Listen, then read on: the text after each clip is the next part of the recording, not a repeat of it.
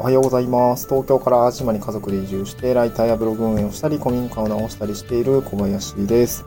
えっと、今日は地方移住のハードルは移住費用、家族の同意、もう一つは何？っていうことで、ちょっとニュースの記事の引用から、まあ僕のかん、えー僕の所感みたいのも合わせてお届けしたいなと思います。まあ、なのでニュースの紹介ですね。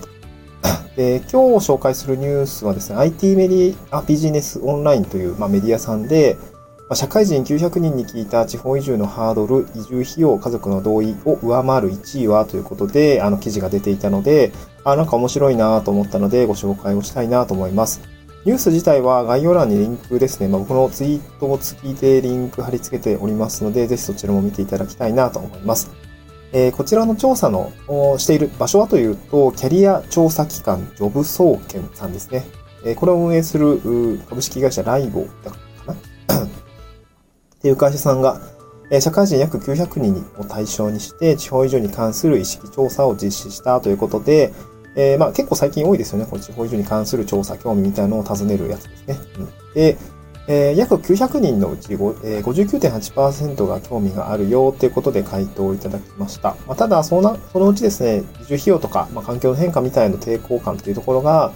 方移住のハードになっていることも分かったよっていう話がありました。まあ結構グラフィカルに出ていたので、まあちょっと音声だけだと、もしかしたら分かりにくいかもしれないんですけども、まあ口頭で喋りながら、あの、ぜひですね、ツイートの方でグラフ出しておりますので、えーそちらもぜひ見ていただきたいなと思います。まあやっぱり一番興味があるのはですね、えー、あでも一番ってこともないのか、なんか、うん、まあ約50、全体で言うと59%ぐらいな、まあ59.8なんで、だいたい60%が興味あるみたいなんですけど、えー主には30代が最多で63.1%ってことでした。まあ僕も30代、20代後半ぐらいだったんで、まあライフイベントが重ねる本当に時期なんですよね。あのキャリアがちょっと積み上がってきてとか、家族ができてとか、結婚してとか、あと子供ができてみたいな感じでですね、こう、やっぱり働く環境だったりとか、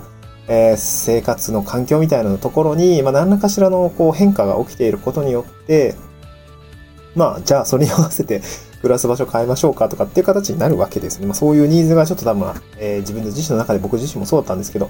出てくるというような感じでした。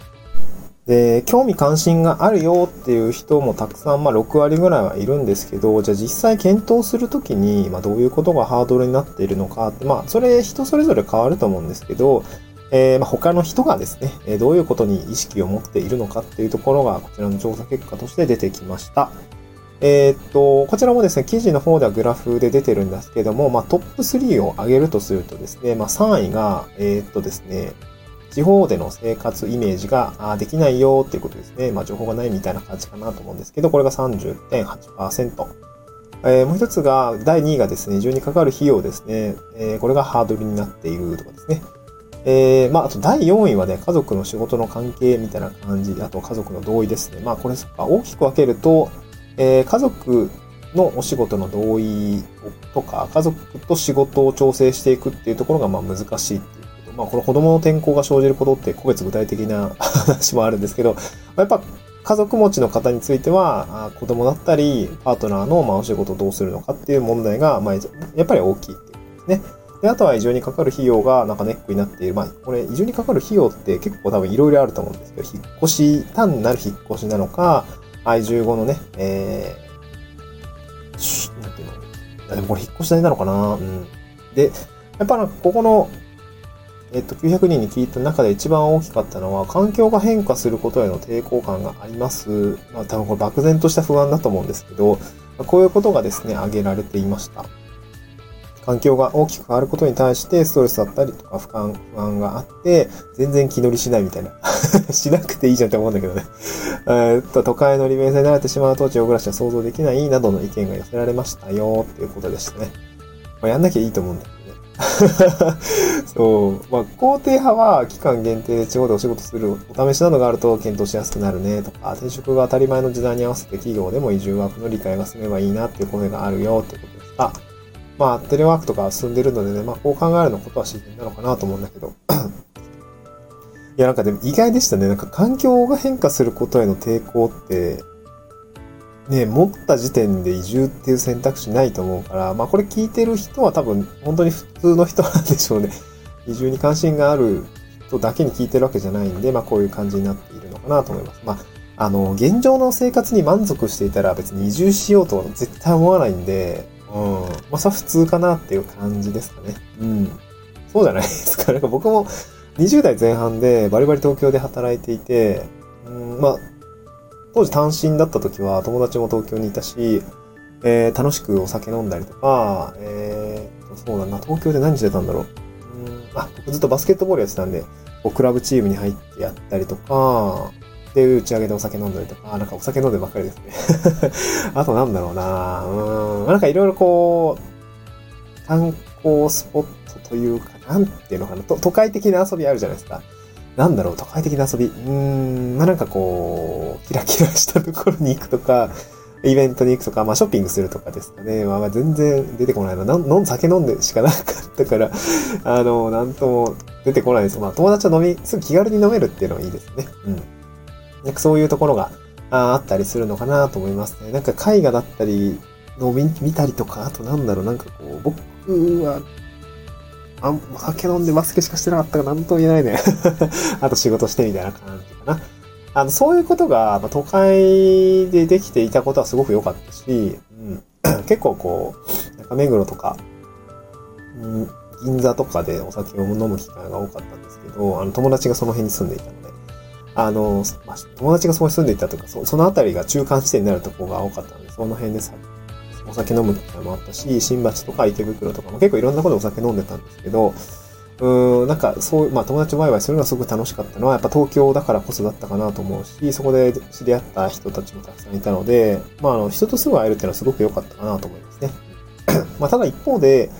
えー、子供ができてとか、パートナーができてだと、まあ言うたらそんなに外で遊ばなくなるんですね。お酒も飲む機会も減るし。ってなった時に、うーん、やっぱ変化するわけです子供ができてとか、結婚してとか、こう、あの、ライフステージに変化が現れた時に、やっぱりなんかちょっと、もう少しこう、変えたいなとか、あの、あと、コロナってのもあったのかな、テレワークできるし、別にどこで働いたってもいいよね、とか、えー、もうちょっと自然に触れ合いたいとかね、まあ、その時からちょっとキャンプにハマっていたので、えー、アウトドアに多分憧れがあったんでしょうけど、そういうことがやりたいな、みたいなところがありますね。うん。まあ、家族中心になったということで、えー、生活が大きく変わってっていうような、まあ、ちょっとした変化がやっぱりあって、変化に対応するために、えー、地方移住を検討したっていう感じだったので、まあ、現状ね、えー、満足している人にとっては、地方移住って別に選択肢として上がってこないと思うんで、まあ、今回のね、え、データを見る感じだと、まあそうだよね、みたいな感じですかね。興味ないとかね、あのー、当たり前だよね、みたいな。別にそういう必要ない人にとっては、俺、あくまでも手段の一つなので、えー、あんまりうん新しいものが得られたデータかって言われるとそういうわけでもないかなっていう感じですね。ただ面白かったですね。抵抗感があるみたいなことがハードルになっているのって、そうなんか検討する前の段階だと思うんだけどね。うん。そんな感じがありました。まあなんかメディアとか、あ国的にはね、自由とか地方創生みたいなところをまあ持っていきたいっていうところがあるからね、そういうデータに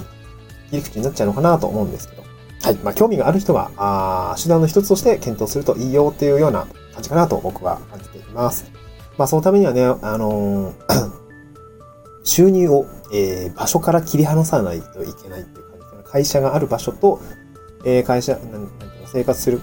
えー、何分離っつったっけ、えー、食住分離みたいなの、極みだと思うんで、こリモートワークって。そういうことができないといけないし、まあ、あとは個人、あの、食住分離じゃなくて、収入と会社を分離するみたいな。あの、個人で稼いでいくってことがね、えー、半分でもいいと思う。半分、月10万の半分ぐらいでもいいと思うんだけど、できるようになれば、地方だったら多分、半分 10, 10万自分で稼いで、他はあとなんかそこの就業先とかでも、えー、現地の就業先に転職して、でも全然収入としては、あの、十分な収入が得られるかなと思うので、やっぱ個人で稼いでいくってことも、えー、僕としては、あの、理想的な暮らしですね。移住して理想的な暮らしを手に入れるためには、やっぱり選択肢の一つとしては、もう副業、まあ複数の業ですね。っていうスタイルが、あ目指さないとちょっとしんどくなるかなっていう感じはしてますね。やっぱ、あなんか そんな感じはしています。はい。まあ、なので、えー、これからの、あの、ツイッターだったりとか、あ音声配信では、そんな感じの、まあ僕はライターという手段を一つ設けているんですけど、えー、頑張っていきたいなと思っています。はい。えー、はい。えーまたこういったニュース記事ですね、紹介をしていきたいなと思います。はい。では、あまたまた、あよろし、えー次回も聞いていただければ嬉しいです。また次回の収録でお会いしましょう。フォローとか、あいいねとか、あしてもらえたら嬉しいです。また次回の収録でお会いしましょう。バイバイ。